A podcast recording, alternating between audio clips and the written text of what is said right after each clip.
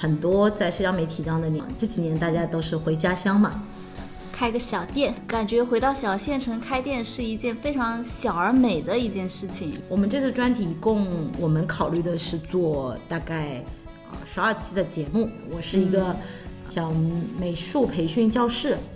嗯，那我我也有一个店面这样子，接下来这十个店，我们大概会呃每一期啊、大概会有大概四十分钟左右的时啊，接下来就会在初一、初二、初三一直啊日更下去。嗨，大家好，欢迎收听我们的播客节目一排一坐。怎么呢？不想喊口号啊？怎么呢？笑半片嘛，就是。生疏了。对，我们又停更一个月了啊！最近咋的了？最近可能就是跟全国人民同步待在家里。老师没有阳，我就是天选之子。我之前我都不敢说这句话，我、大家都我周围都已经阳完了之后，然后就剩我了，然后我说不能说不能说，不要被奥密克戎听见。现在我是可以说了，因为大家基本上都是已经 阳康了，已经。我反正就症状都轮了一遍，然后该发烧的也发烧了三天，咳嗽该咳的也咳了大概四五天吧，就待着呗，就待了很久。没力气，折腾不了。嗯，因为那个时候待着的时候，你就觉得你很堂而皇之的说要呃要休息嘛，对吧？然后前几天你说实在，你的确也没有什么精力，你就是睡嘛。你发烧那几天你就躺着睡，然后后后几天就是已经可以就精力比较好了嘛，然后我就开始看电视剧啊、偶像剧啊、韩剧啊这些，然后这些东西看着很让很容易让人迷失。那你也刚好趁这段时间可以休息一下。对啊，就是就你你好像不想动脑子，就是因为那些东西就就不需要太动脑子，不想思考，你明白吗？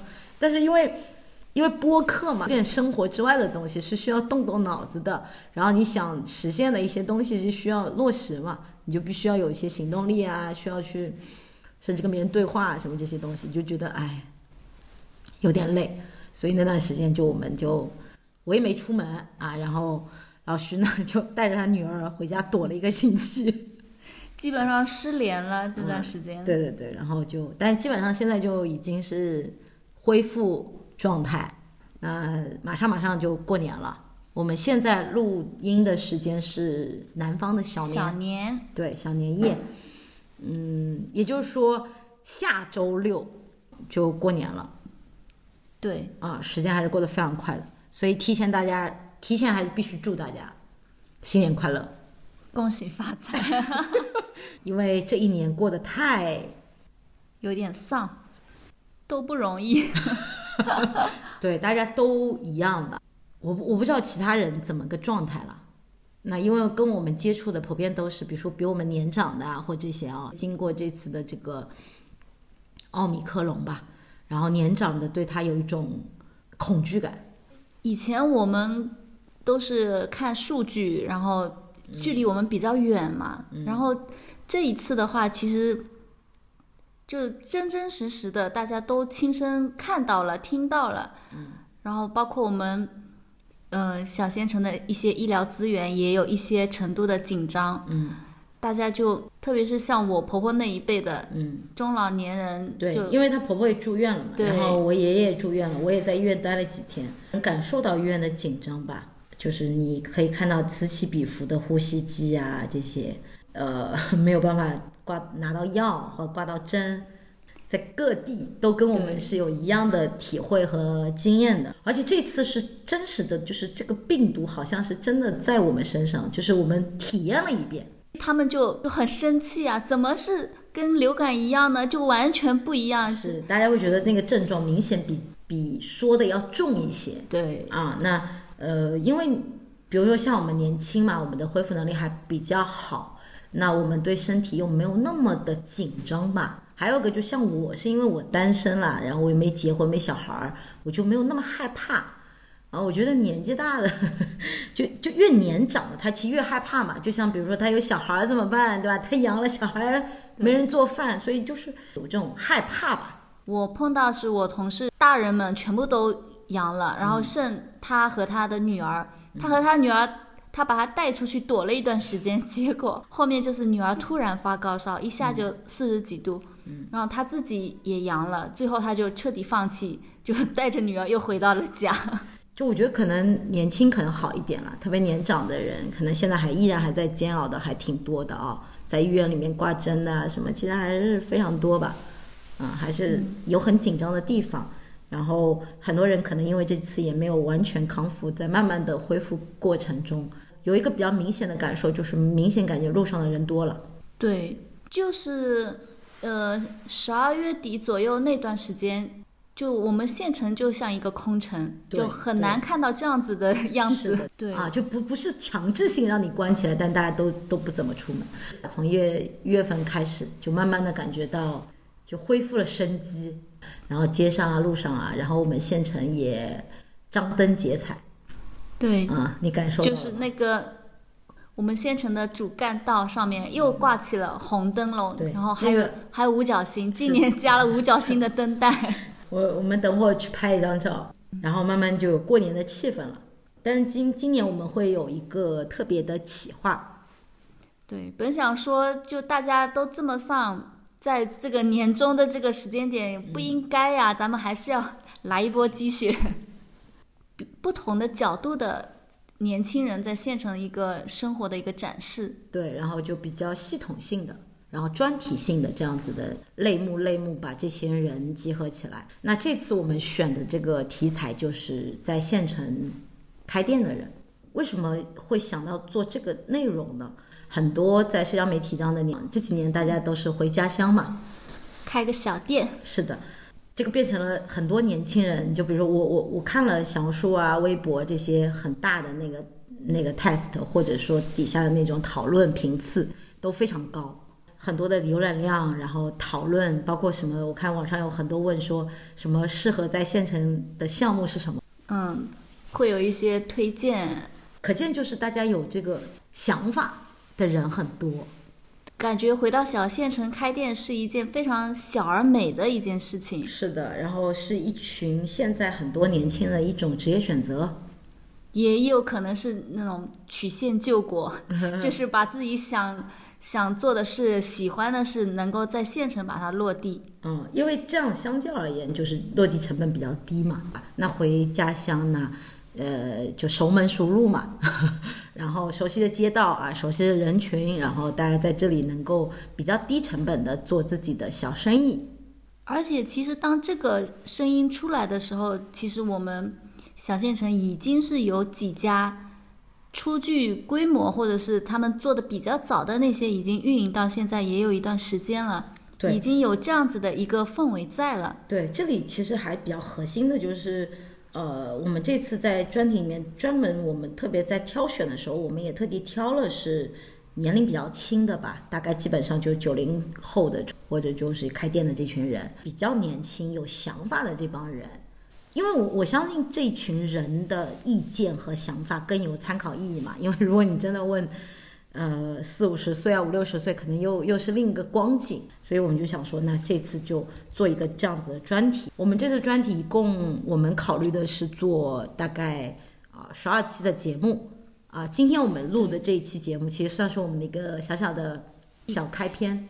对，就是把我们这个项目先给跟大家介绍一下，之后就是会一一期一期，就是对，跟找一个店主聊天的形式。啊，对，我们大概会找十个店主吧，一共是十位店主，来聊一聊他的这个呃开店的过程啊，包括简单的了解一下这种年轻人他怎么样的一个职业选择呀，然后哎这个行业挣不挣钱啊，然后他们活得好不好呀？然后我们的这个内容形式主要就是我负责去跟这些店主聊天。那今天这期节目呢，我们先把这个主动权要交回给老徐。我也算作在这个先导片里面的，我其实也算是一个开店的人吧。虽然在这里，虽然在这里啊，老徐已经憋了半天了，但对我一点好奇心都没有。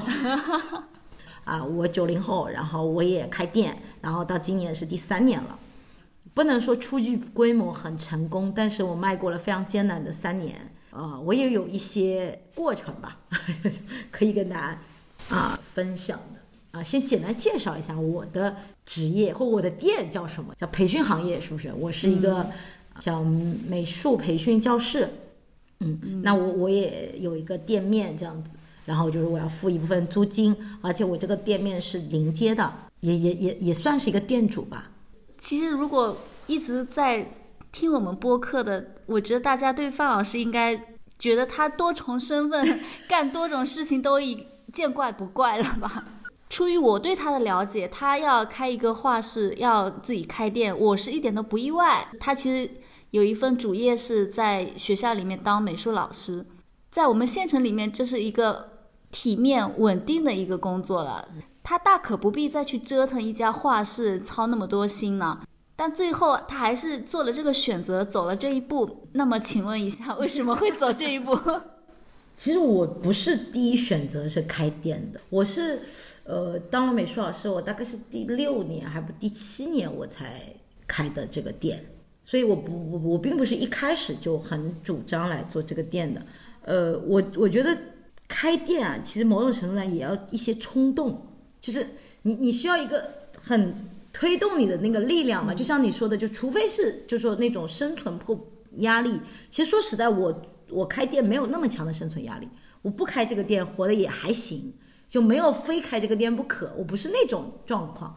那我开店呢，的确出于一些呃原因吧，就是推推动我的原因。那一部分的原因就是实在是在这个行业干太久了啊，这个是一方面。其次呢，就是我相信所有开店人都一样的，都是有自己的想法啊，希望用店的形式把自己想法呈现出来。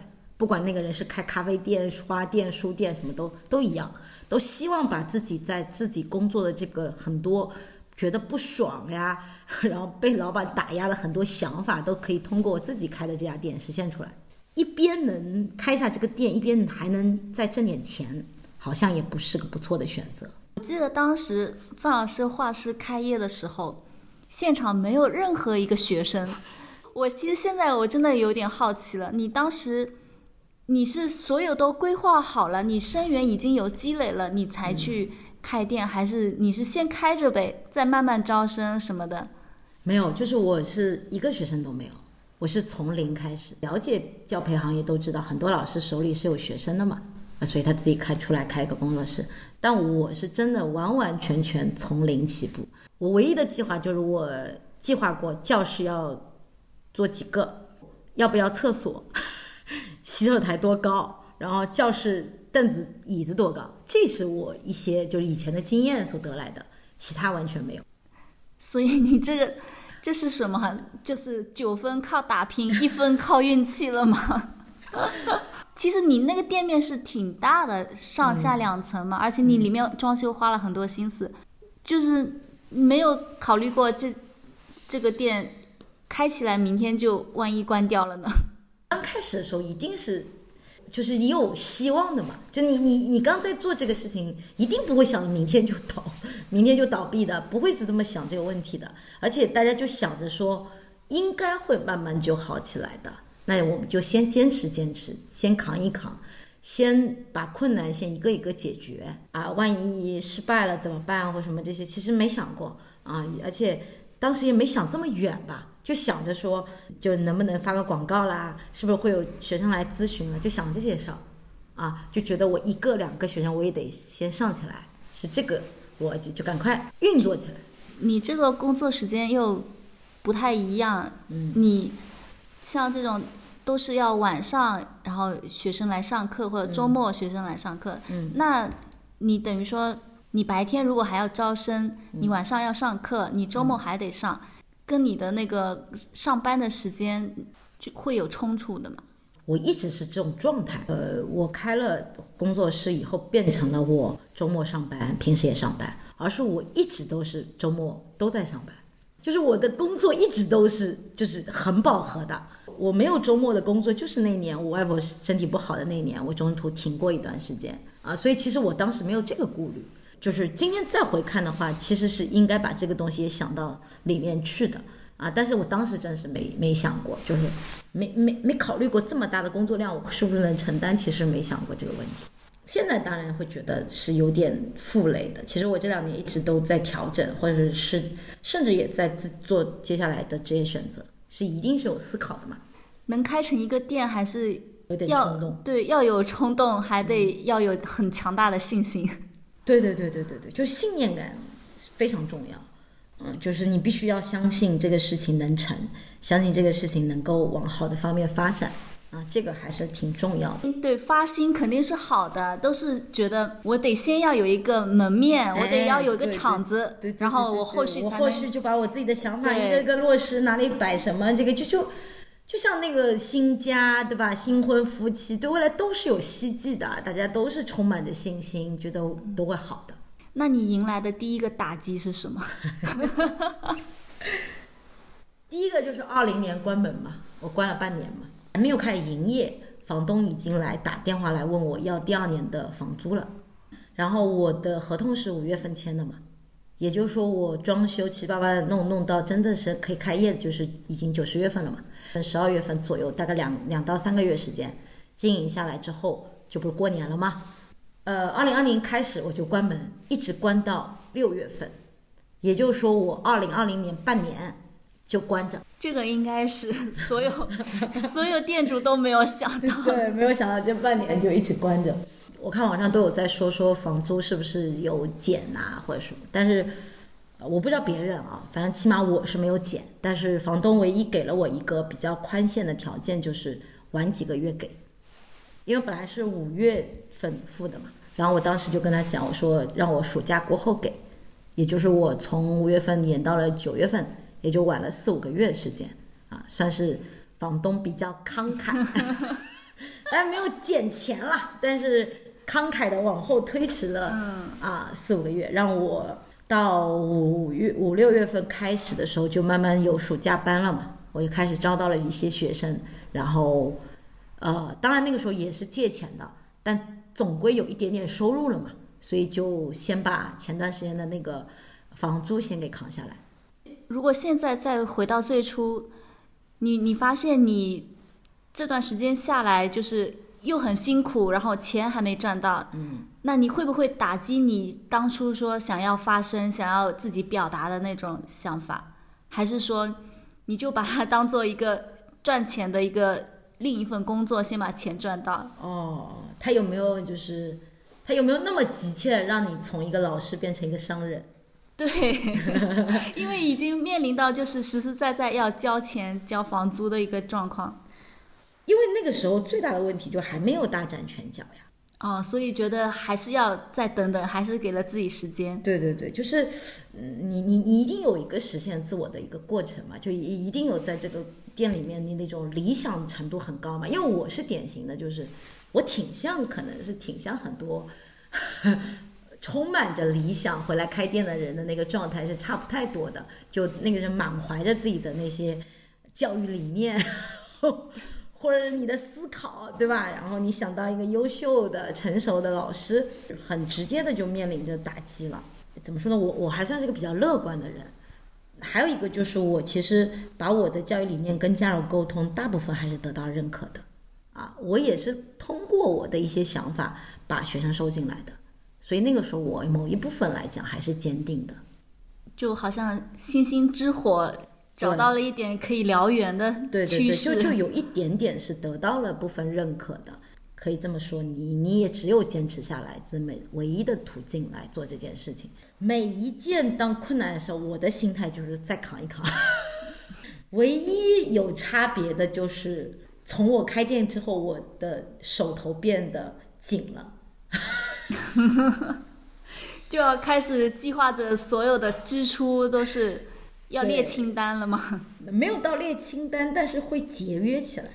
嗯，因为老薛知道我嘛，就我是一个花钱比较大手大脚的人。以前开店那那一年开始，开始意识到什么叫算账。我当时是非常果断，在二零年的时候就下了这个决定，就需要把我自己跟钱呐、这些比较复杂的计算的这个部分脱离开，因为我也知道自己不擅擅长，但我觉得那个部分非常重要，所以我找了啊、其他人来承担了这部分的工作，才慢慢意识到，就钱呐、算账是一个开店人一个非常核心的素养。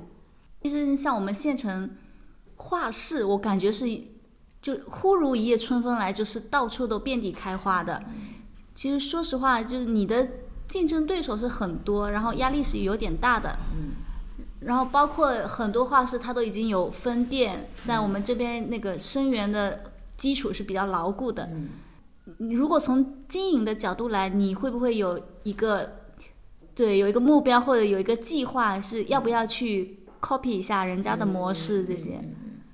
那我不知道别的行业是怎么样，那起码从我的行业的角度来讲，我自己明确我自己擅长什么和不擅长什么，所以就通过自己的擅长不擅长，发掘出适合我自己这个店的特殊性的这些东西来。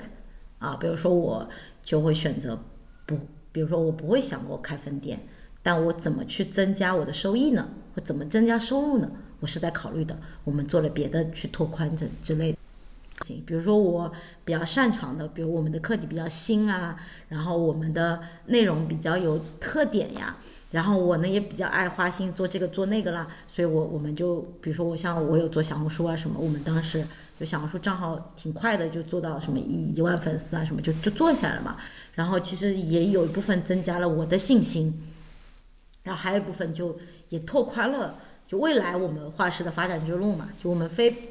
不是一定要在实体这个 区块里面，真的要收到多少的学生，要开多少个实体店，那我就开始哎有别的空间了嘛。所以我觉得这个是慢慢发展的过程，就不是一上来你就已经把这个什么商业模式都想好，没有没有没有，就就慢慢的你你自己在找出路嘛啊，因为就开店不容易啊，特别是像我们这种小地方，其实蛋糕就这么大，然后对对对。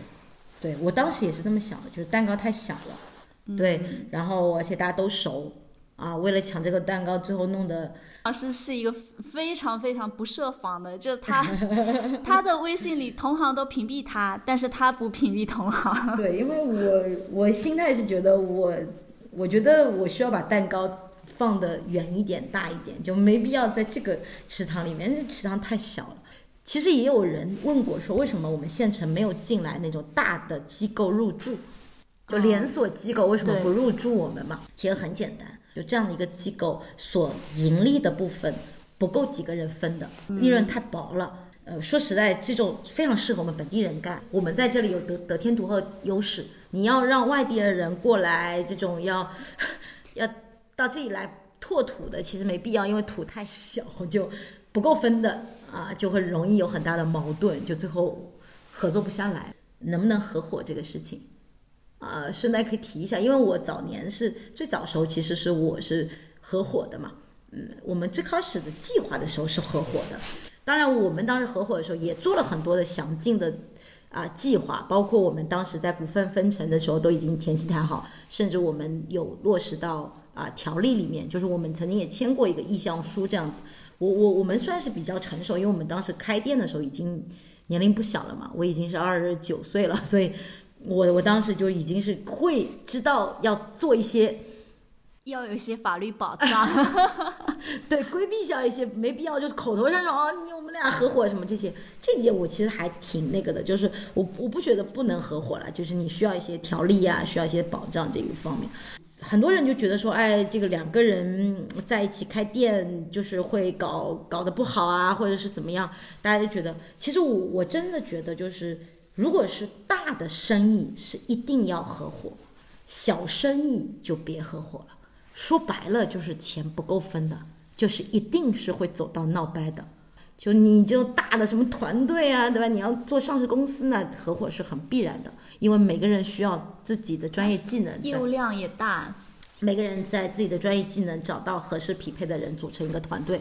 但是开小店做小生意，真是说实在的就没有必要做这个所谓合伙这个事吧？啊，所以这个也可以提一嘴，因为也有很多人问我说要不要什么合伙啊什么这说法。因为你接触的都是小朋友嘛，嗯小朋友是比较纯粹的，所以肯定会有很多快乐小的瞬间，就是很暖心啊，很很窝心啊，会不会激发你？我一定要好好干下去。就是我是开店真正真实的是最艰难的三年吧，所以其实我们的经营状况没有那么的蓬勃吧，没有那么的好吧，可以这么讲。但是我也扛下来了，就是我们虽然没有那么好，但是呢，活下来了，只能这么讲。啊、当然我也希冀哦、未来可以好一点，那我只能要有信心嘛，只能这么说。但是我大概到第二年的时候，我心里面是会非常非常的认可和坚定的，我继续未来要做这件事情。是不是以开店的模式？我说实在的，我不知道啊。但是这个行业我会继续做的。我是不是做老师我不知道，但是我做儿童儿童美术或者儿童艺术这个事情，我未来一定一定会做这件事情，就是非常强烈的最终的职业理想。我很希望我一直在这个行业里面做，我是不会放弃的。不管未来我是以什么样的形态从事，我会不会依然是一个店主，还是老师，甚至还有别的啊？但是这个是我不会放弃的，因为这个领域让我自己很愉悦，甚至我也让觉得小朋友很愉悦啊！而且我是觉得它是小朋友成长过程中非常非常重要的一个印记啊，会给他童年留下一个很快乐的东西。我觉得这个难道不是件好事吗？对吧？所以我我觉得这个事情是我一定很坚信的。儿童艺术这个东西很有价值啊、它对一个人的成长也好，或者对一个小朋友的成长来讲，它是非常非常的关键的啊、很有意义，而且我觉得未来也很需要，所以我对这个行业也有信心啊、当然对这个店有没有信心，我另当别论，但我对这个行业是有信心，我知道。呃，需要的程度未来是会越来越强的。至于说未来是不是以这种什么培训啊这种方式存在，我不知道怎么样，那我也不敢下这个定论。但是我很坚定说这个东西我是。另外就是小朋友一定很窝心嘛，而且小朋友能治愈你很多东西啊，他给了你很多的那种生命力。呃，有过孩子的人应该都明白，就孩子是。呃，一个家庭也好，一个人也好，到了一个中年，很需要的那种精神力量的安慰呃 然后我又很幸运，就是我不像爸爸妈妈，就爸妈是要接受小孩所有的好与不好嘛。我小朋友来的时候，大部分都是快乐的，然后他在这儿也挺开心的，啊，所以这是我工作当中比较啊幸福的部分的。哎，而且我也非常的很开心做这个工作啊，就是每次上课我是高兴的，我是开心的做这件事情。但是有一个问题也是会发生的，比方说，像你你这样子的工作呢，你如果是作为一个机构，嗯，在商言商的角度来说，家长来判断你这个机构好不好，他交的学费值不值，嗯，家长的主观判断是比较直接的。嗯，那，嗯、你的判断价值里面肯定有一些学老师的角度，你你可能看到这个小朋友他是从怎么样变成了现在的这样，他是有好的一面。对，那家长他会有不理解的时候，就觉得他的孩子为什么还是在画这些东西？他的孩子为什么就是还是不能安稳的坐下来画点高级一点的那些？那你你要去跟家长是要怎么样破除他们这种疑虑啊，或者是他们对你的质疑？大家在做老师的过程中都挺快乐的，但是你发现没有，他们跟家长沟通的时候是非常痛苦的。就最讨厌的部分，其实就是跟家长沟通的部分。还得把他们教会上。对对对，然后我的想法和心态呢，就是因为我的容量有限嘛，所以呢双向选择，这个是我第一个对自己的期冀，就是我没有想要所有人都认可，我已经放弃这个执念了。所以当不认可的来呢，我也没有那么非要说服你的那个就很强烈的意愿。然后另外呢，就是还有一个就是，呃，说句不好听的，凡事都是缘分啦。啊，就当然你我这么讲的话，很多人觉得说啊，你这个就一看就不不赚不了钱，太佛系了。我不得不承认，如果没有那么强的那个意愿在赚钱方面的话，我承认我在很多方面做的是不足的。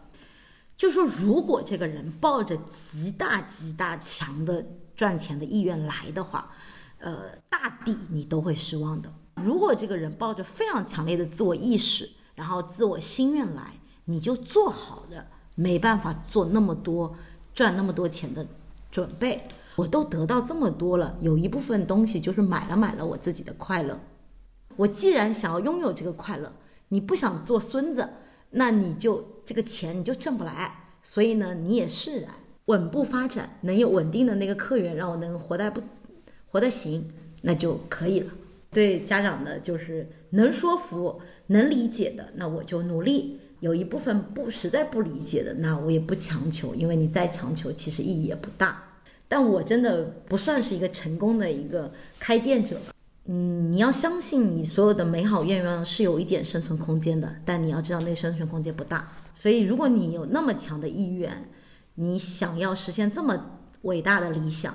你就必须 折折损点一点你的经济效益。那你如果无法承担的，那就不要有那么高的追求。你不需要那么多的精神满足，那也可以，可以折中一点。我我觉得大家可能没有看过范老师的招生海报，他的招生海报绝对是我们县城里所有画室的海报里面做的最漂亮的。但是你你也会偶尔会发现它是错别字最多的，所以你可能还没有还没有最大的问题就是没有折扣，对，就没有什么几周年庆什么的，然后什么季末年末这种，对对对对对，我又是个典型的不打折不搞活动的这个。这个，所以其实我没有参考性了，我不算是一个非常成功的一个，还是很自我的。对对对对对，一个非常自我。当然，我也能够提供一些典范，就是比如说我这么个性，这么自我，能不能活下来？可以，可以活，活的没多好，我只能这么说。啊，三个字就是扛一扛，就是送给所有要开店的年轻人们。对对对，扛。当然，我我我还是这么说吧，我是有改变的。我不知道我哪一天那个海报上面会出现那个折扣，这个减两百，什么这这不知道啊，我不知道我哪一天会砸金蛋，三人成团一人免单。对，我不知道我会不会成为这样的人啊，但是短时间我也不会，短时间我也不会做这样的事情啊，只能这么说。其实像范老师这个例子呢，他。你可以说他有很强的实操性的，他开店的一整个流程都是自己摸索出来，然后遇到问题解决问题，就是也是这么一步一步下来，并不是所有都是在预料内的。就他身上那个坚持那个部分，他的自我表达那个部分，我觉得可能还是要看每个人对自己的信念感强不强。你开这个店，你到底是？一定要赚钱，还是还要满足你自己一部分的表达欲的？我觉得人都在进步吧。大概前几年就一直都在讲说，我是老师，我不是老板。以前会这么做强调了，就我不适合当老板。就我觉得我不要当老板，我我不适合当老板。然后我要当老师，我要当一个艺术从业者。就以前是这样子。我今年有一个感觉，就是人不能就在自己的舒适范围。就我得学着做老板，然后我要成为一个老板，逃避他。就我其实应该是勇敢面对了，是你自己变得强大起来了。你觉得你要处理的东西不更多了，然后去处理更复杂的关系，而不是仅仅停留在你会的东西上面，一直骄傲很肆意说，哎，我有我自己的理念，我有很大的坚持。那就就以前是会满足于自己的骄傲，就觉得自己很了不起，觉得自己的理念、我的观点很了不起。你又又想着要理想，又想着要钱，得怎么平衡？你怎么把这个关系处理好？啊，我觉得年轻在做这件事情的时候，就是一步一步一步进步嘛。这段话也适用于所有初入职场的年轻人们。如果想做就做，不用考虑，先按照自己的想法做，看看自己能坚持多久。嗯，反正年轻还。还有很多试错的机会。我觉得不管年不年轻吧，任何时间试错成本都在你自己手上。先走着，事儿先干起来，剩下事情慢慢解决。对，嗯，我这个部分就我这一趴就先到这里，说说你自己的感觉吧。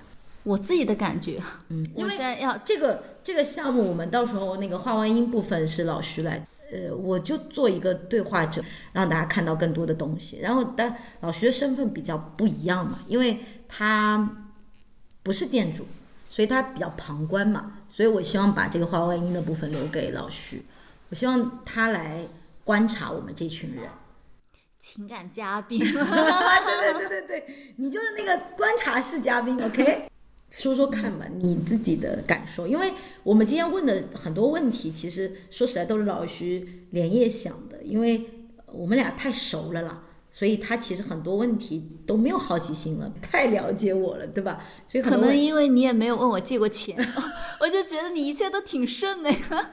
老师作为我们第一个采访的店主，他的身份其实还不是特别的明朗的。不是那个真的是整日要守着店的那些店主。说一说，我当时跟你说我想做这个策划，你的想法。其实你当时跟我说这个，你不说我还真没有去发现，我们县城里还有那么多年轻人是店主的一个身份。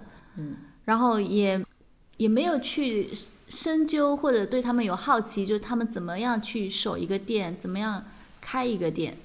然后这个。企划呢？其实范老师跟我有讲了一些其中一些店主的经历啊，或者是怎么样。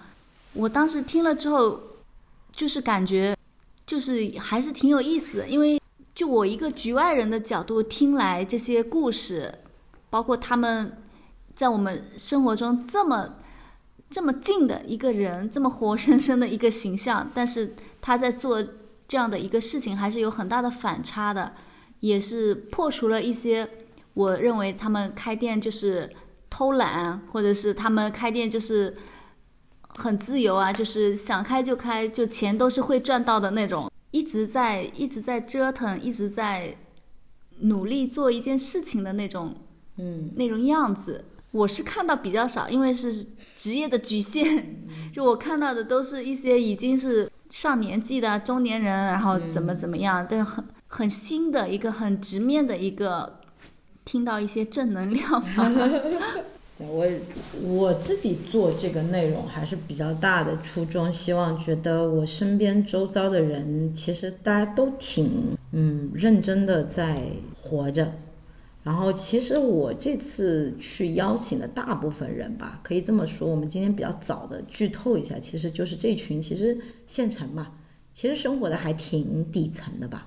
选择不多了，其实说实在的，当然，如果这个人能开店了，说明他已经算是在县城里面不错的喽。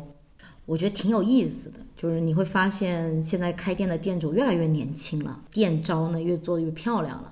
对。然后你在我们县城能看到那些就是店铺做的非常漂亮的，一看一一眼就知道这就是一个年轻人开的店。而且在这种各种渠道。都有投放广告，然后 什么外卖平台上面都开始做起来。对，就是不管是视觉还是各个方面，就很明显的有一股青年人的力量在这个这个县城里面开始承担了一部分的角色。然后九零后在这个年龄刚好是三十几岁，其实包括我自己，你你只能说我刚刚起步，我们的路程还很长远了。我觉得一家店做十年，呃，没多了不起吧。其实是一个慢慢的迭代的一个过程，了解我们这里的一个渠道。那另外就是，呃，说一下这十个店，我们大概会，呃，每一期啊，大概会有大概四十分钟左右的时间，然后呃聊一聊他们的就发展情况呀，他这样怎么样的人的个性啊，我们大概会聊一下。最后我们大概有一个彩蛋，就是我会跟我妈聊一聊，创业鼻祖。是的，是的，我妈妈在这个。算是在这个县城开了二十几年的店吧，啊，她今年六十岁，她依然还在店里。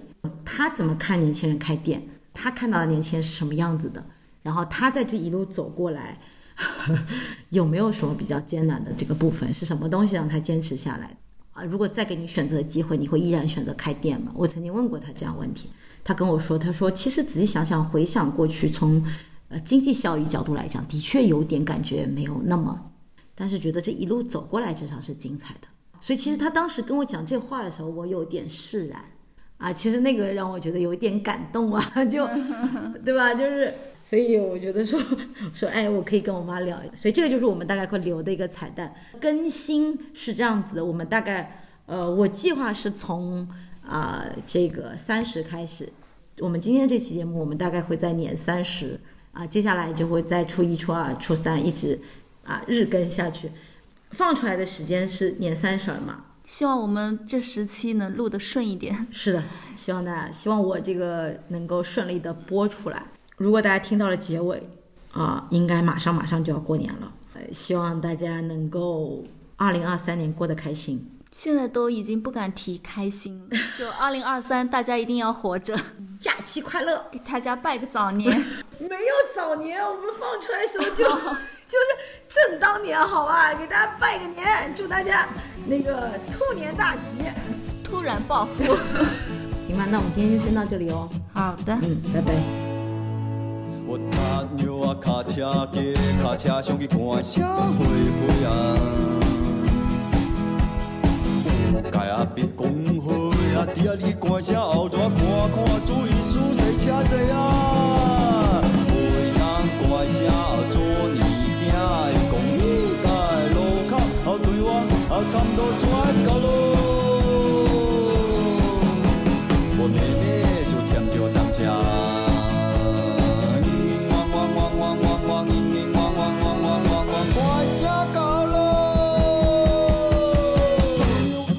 在梦啊，梦境要我刚要啊。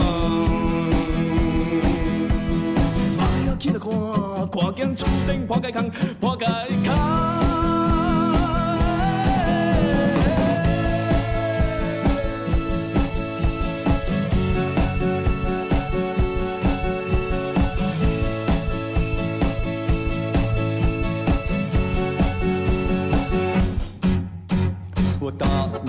车加卡车，上去赶声飞飞啊！盖下别管我呀，你去赶声后座赶赶，注意输谁车子啊！